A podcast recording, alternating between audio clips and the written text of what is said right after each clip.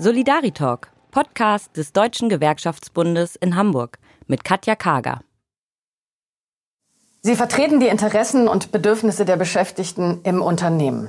Sie sorgen für die Verbesserung der Arbeitsbedingungen, verhandeln mit dem Arbeitgeber und sind ganz häufig auch individuelle Ratgeber, die Betriebs- und Personalräte. Grund genug für uns als DGB hier in Hamburg, diese Menschen in einem Podcast vorzustellen. Wir wollen die Menschen kennenlernen, die sich für die Kolleginnen und Kollegen einsetzen. Und heute ist dafür bei mir Sophia Kielhorn. Sophia ist Kauffrau, Projektmanagerin und vor allem freigestellte Betriebsratsvorsitzende bei Airbus hier in Hamburg. Herzlich willkommen, Sophia. Hallo, schönen guten Tag. Sophia, zum Anfang, damit wir dich überhaupt erstmal kennenlernen, wo du so herkommst, habe ich dich gebeten, ein sozusagen typisches Geräusch mitzubringen, mhm. was sozusagen für deinen Beruf sehr kennzeichnend ist. Magst du uns das mal vorspielen? Ja, eine Sekunde. Dafür muss ich mal eben mein Handy.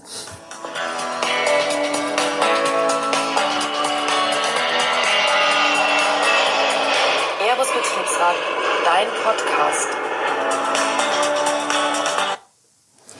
Wunderbar. Damit haben wir dann auch schon gehört, dass wir heute quasi eine Profi Podcasterin schon vor uns haben, denn der Betriebsrat bei Airbus macht jetzt schon lange einen Podcast. Da kommen wir dann später mit Sicherheit nochmal drauf zurück. Ich will mhm. aber tatsächlich vorher einmal einsteigen, Sophia.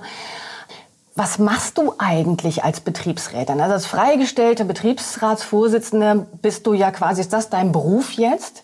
Ähm, was machst du da? Wie sieht ein typischer Arbeitstag für dich aus? Ähm, also es gab den typischen Arbeitsalltag vor Corona und jetzt gibt es den Corona-Arbeitsalltag, der schon ein bisschen anders aussieht, muss ich ehrlich gestehen.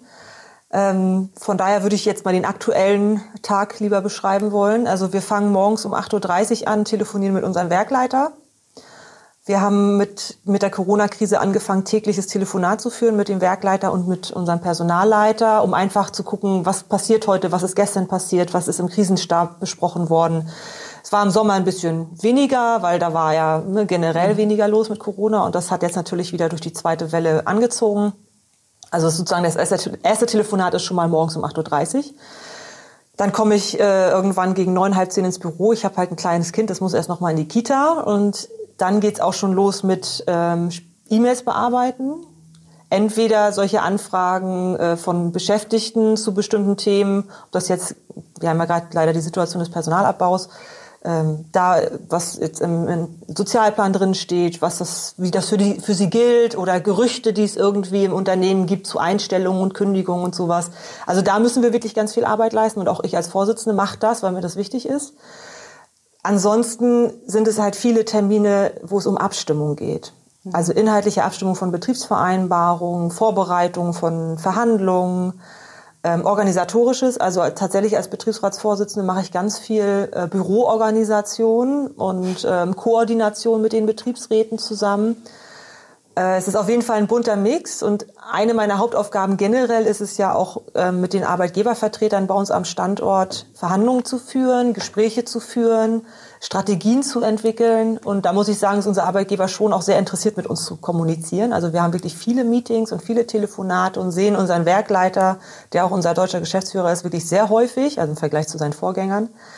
Ähm, also das ist viel tatsächlich reden und organisieren. Mhm. Und manchmal kommt man am Ende des Tages zu dem Punkt, wo man sagt, okay, was genau habe ich heute eigentlich gemacht? gemacht? Aber ich glaube, das geht vielen, die im Büro arbeiten so. Ja, das stimmt. Wie groß ist denn euer Gremium eigentlich? Also wir haben insgesamt 41 Betriebsräte. Alter Schwede. Ja, also wir haben ähm, derzeit liegen wir bei ungefähr 14.500 Beschäftigten hier in, in Finkenwerder. Ähm, mhm. Dazu gehört dann natürlich auch Fußbüttel.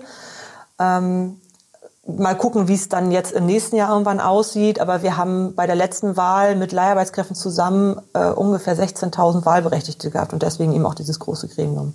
Wow. Und ähm, was ich natürlich ganz spannend finde, ist, ähm, normalerweise ist das nicht der Kindertraum, zu sagen, ich werde Betriebsratsvorsitzende irgendwie bei Airbus. ja. Wie bist du denn da hingekommen? Also im Grunde, sage ich mal, meine, meine erste Idee, als ich noch kleiner war, nicht zwei, drei, das weiß ich nicht mehr, was ich da werden wollte, um ehrlich zu sein, aber etwas später war so, ich wollte Ärztin werden, ich wollte irgendwas Tolles machen, ich wollte der Welt helfen, Menschen helfen. Also diesen Antrieb hatte ich tatsächlich immer schon, anderen zu helfen. Und Fairness war auch immer schon so ein Antriebspunkt bei mir als, mhm. als Person. Ähm, dann habe ich irgendwann festgestellt, ich kann kein Blut sehen, bin dann äh, in Richtung Schreiben äh, eher gegangen, also Journalismus, weil mir, also ich rede halt gerne, ich rede halt gerne viel, ist halt auch wichtig in meinem Job. Und ähm, ja, war dann aber nicht so gut in der Schule. Also fehlte dann da die Möglichkeit zu studieren. War dann irgendwann auf dem Trip, mach mal was mit Schönmachen, Visagistin, Stylistin, sowas in die Richtung. Und dann bin ich doch an den Punkt gekommen zu sagen, ich mache mal lieber was Grundsolides, eine schöne Ausbildung, kaufmännische Ausbildung. Und bin dann, dann zu Airbus gekommen und habe da die Ausbildung gemacht. Und eigentlich habe ich nie große Pläne gehabt in Richtung Arbeitnehmervertretung, weil ich zum Zeitpunkt meines Ausbildungsbeginns außer dass ich Gewerkschaften kannte, weil mein Vater ein überzeugter Gewerkschafter ist, äh, also auch ein IG Metaller natürlich, ähm, hatte ich da nie so Berührungspunkte mit. Ne? Und dann habe ich meine Ausbildung gemacht und bin dann übernommen worden, habe nochmal ein Studium gemacht, dies, das, jenes. Und ich bin aber von, vom Anfang gleich in die Gewerkschaft eingetreten. Also direkt eingetreten. Ich habe keine JAF-Arbeit allerdings gemacht, das muss man auch sagen. Hat mich damals nicht so überzeugt, beziehungsweise ich war eher auf dem Tritt, mach mal lieber die Ausbildungen richtig fertig und konzentriere dich darauf. Und dann gab es einen Kollegen bei mir im Bereich, als ich Sekretärin geworden bin, der hat gesagt, Sophia, du musst unbedingt Vertrauensfrau der IG Metall werden. Und das war mein erster Berührungspunkt überhaupt mit Arbeitnehmervertretung. Dann war ich Vertrauensfrau, habe dann die VKL kennengelernt, dann bin ich ein bisschen näher auch an das ein oder andere Betriebsratsthema über den Frauentag rangekommen. Ach, mhm. genau, also der Frauentag war so der erste Einstieg, überhaupt Kontakt zum Betriebsrat zu haben. Und dann ging das so schnell, also ich war, glaube ich, seit 2008 Vertrauensfrau und bin 2010 schon Betriebsrätin geworden. Dass mich so, dass, ich wurde in diesen Sog reingezogen quasi. Äh, und dann ging das einfach irgendwie Step by Step immer weiter. Und ich glaube einfach, ich war zur richtigen Zeit am richtigen Ort und äh, hatte halt auch den richtigen Support. Also hatte auch gute Unterstützer und Menschen, die gesagt haben, da ist mehr drin. Mhm. Und das hat mich dann so weit gebracht. Was würdest du heute sagen, war dein größter Erfolg in dieser Zeit, seitdem du Betriebsratsvorsitzender bist? Oder Betriebsrätin? Da habe ich mir ehrlich gesagt noch nie so richtig viele Gedanken drüber gemacht, wenn ich ehrlich bin. Also was für mich ein Riesenerfolg ist, tatsächlich ist, dass wir innerhalb des Betriebsrates die Art der Zusammenarbeit verändert haben. Also wir sind sehr viel transparenter geworden, sehr viel offener. Das hat natürlich immer alles äh, kulturelle Hintergründe oder sind so Kulturdinge, ähm, dass der Vorsitz eben mehr so ein Entscheider ist und das Gremium darf dann noch die Hand dazu heben, aber am Ende hat er schon alles vorher geklärt. Da sind wir sehr weit von weggekommen. Also ich und mein Stellvertreter Sebastian, wir sind eher so, dass wir sagen, wir wollen die Ausschüsse, wir sind ja in Ausschüssen strukturiert, mit einbinden in Entscheidungen. Wir wollen ähm, Verhandlungen vorbereiten, weil wir beide sind ja eher die organisatorischen und weniger die operativ Arbeitenden im Betriebsrat. Und dieses ähm, Beteiligen und auch andere hören, andere Meinungen hören, auch anderen sozusagen Verantwortung zu übergeben. Das ist eine große Veränderung, die wir über viele Jahre im Betriebsrat ähm, jetzt geschafft haben. Mein Vorgänger Jan Markus Hinz, der war relativ kurz äh, Betriebsratsvorsitzender am Standort, hat das mit mir zusammen als Stellvertreterin angefangen und Sebastian und ich haben das quasi ausgebaut. Und wenn man das jetzt auf die Beschäftigten mal überträgt, ähm, glaube ich, ist da ein riesengroßer Erfolg, auch da eine, die Beteiligung zu erhöhen. Also die Möglichkeit des Mitmachens, mhm. auch der Vertrauensleute ist natürlich für uns als IG Metaller auch eine ganz wichtige ähm, Klientel oder ganz wichtige Gruppierung, mit der wir zusammenarbeiten. Ähm, naja, und jetzt in der Zeit, wo es so echt hart ist, muss ich schon sagen, weil wir haben in einem Schlaraffenland gelebt bei Airbus. Ne? Also es ging ja immer nur bergauf, immer nur alles toll, immer noch mehr Flieger verkauft da war es immer so, wir mussten quasi die Leute davor bewahren, zu viel zu arbeiten. Also Wochenendarbeit, mhm. Sonntagsarbeit, äh, verpflichtende Mehrarbeit und all solche Geschichten. Wir haben da ganz gute äh, Ausgleichsmöglichkeiten gefunden, ob es jetzt mehr Entgelt war oder ob das äh, Stunden, die man dazu bekommen hat, waren. Und jetzt in der Corona-Krise, glaube ich, ist ein riesengroßer Erfolg, ähm, dass wir es tatsächlich mit dem Arbeitgeber geschafft haben, mal abgesehen von dem Thema Personalabbau, den Leuten mehr Sicherheit zu geben, auch gesundheitlich, also dass wir auch Regelungen gefunden haben, die die Infektionsgeschichten mhm. reduzieren können. Und jetzt explizit auf den Personalabbau, wir haben einen richtig guten Sozialplan verhandelt. Da war ich allerdings persönlich nicht so sehr drin beteiligt, weil es auf Konzernebene passiert ist. aber da die Kommunikation und äh, die Leute aufzufangen, das ist, glaube ich, also ist für mich persönlich ein großer Erfolg, dass sich viele Menschen durch uns ähm, jetzt zumindest aufgefangen fühlen, weil sie wissen, wir sind da und wir kümmern uns um sie. So ein bisschen geht ja dann auch euer Podcast in die, in die ähnliche Richtung. Ja? Mhm. Also auf der einen Seite tatsächlich ähm, sehr transparent zu sein und gleichzeitig zu, also wirklich euch darum zu kümmern, dass ihr die Kollegen mitnehmt und gleichzeitig auch neue Methoden auszuprobieren. Mhm. Und so wie ich höre, läuft da ja sehr erfolgreich. Also das ist ja sehr typisch dann für eure neue und andere strukturierte Arbeit. Ne? Genau. Spannend. Ja. Ich habe natürlich ein sehr typisches Podcast-Spiel mitgebracht. da musst du jetzt auch durch, wie alle anderen auch. Ich würde dir fünf Stichworte zuwerfen, ähm, auf die du ganz kurz, ganz knapp, einfach assoziativ ähm, antwortest. Mal gucken, was dir so dazu einfällt. Mhm. Sophia, zum Stichwort Arbeitszeitverkürzung. Finde ich, ist eine absolut tolle Sache. Generell jetzt in der Krise natürlich ein sehr, sehr gutes äh, Instrument, um für die Kolleginnen und Kollegen mehr Sicherheit zu schaffen und Arbeitsplätze zu sichern, allgemein. Ich fände es aber auch toll, wenn wir das Thema Arbeitszeitreduzierung über die Krise hinaus als ein gutes Instrument nutzen, weil beim Thema Vereinbarkeit von Familie und Beruf hilft mehr Freizeit definitiv ähm, da auch gesünder und glücklicher durchzukommen. Mhm. Stichwort Digitalisierung. Digitalisierung bei uns, zumindest im Betrieb, ist ein sehr starkes Thema in den Angestelltenbereichen, also die viel sowieso mit Büroarbeit zu tun haben und digitalen Medien. Es wird aber auch immer mehr in der Produktion. Ich finde, dass es eine total große Chance ist, auch die, ähm, ich sag mal, handwerklichen Berufe oder gewerblichen Berufe nochmal auf eine andere Ebene zu bringen.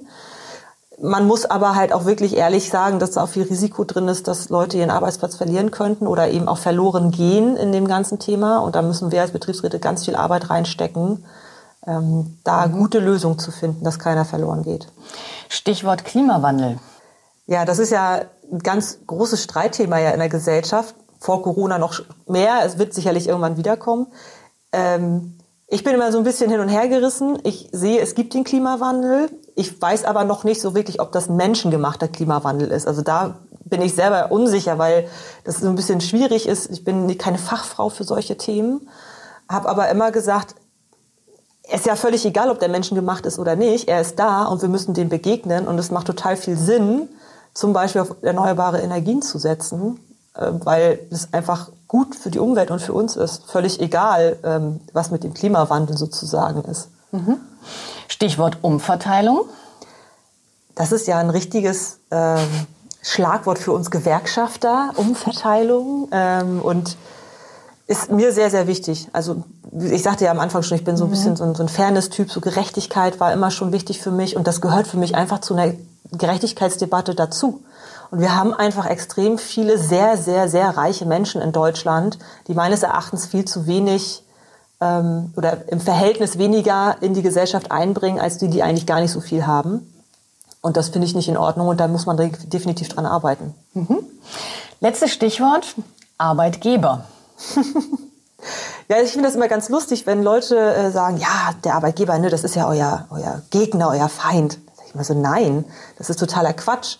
Der Arbeitgeber ist natürlich, wenn man jetzt mal das auf Seiten bezieht, auf der anderen Seite, wenn wir an Verhandlungstischen sitzen oder sowas. Aber im Grunde will der Arbeitgeber ja das Unternehmen in eine bestimmte Richtung aufstellen. Dafür braucht er Arbeitnehmer. Und wir wollen, dass die Arbeitnehmer eben auch Teil des Unternehmens bleiben und berücksichtigt werden. Also im Grunde ist es wirklich eigentlich ein Miteinander, muss es sein. Nichtsdestotrotz sind wir halt zwei Seiten einer Medaille, wenn man so schön sagt. Und ähm, man ist sich nicht immer einig. Unser Arbeitgeber, unser jetziger, muss ich betonen, die Arbeitgebervertreter sind ähm, auch gewillter, mit uns zusammenzuarbeiten. In der Vergangenheit hat man uns gerne mal als Blockierer gesehen.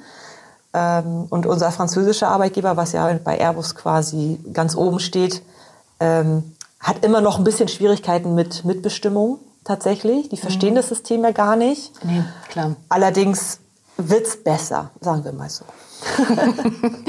Wunderbar, danke Sophia. Das war ein schöner Ritt sozusagen über fünf unterschiedliche Themenbereiche. Ähm, ich habe noch so eine schöne Frage, die mich natürlich brennend interessiert. Wärest du Arbeitsministerin? Hm. Was würdest du jetzt tun? Oha, das ist eine gute Frage. Ich muss ganz ehrlich gestehen, ich bin total froh, keine Politikerin zu sein. Ne? Also ich möchte auch nicht in Merkels Füßen stecken, aber das nur mal so am Rande. Ähm, also was für mich ein wichtiges Thema ist, tatsächlich, weil ich ja auch selber eine Frau bin, ist diese Diskussion um Frauen in der Arbeitswelt.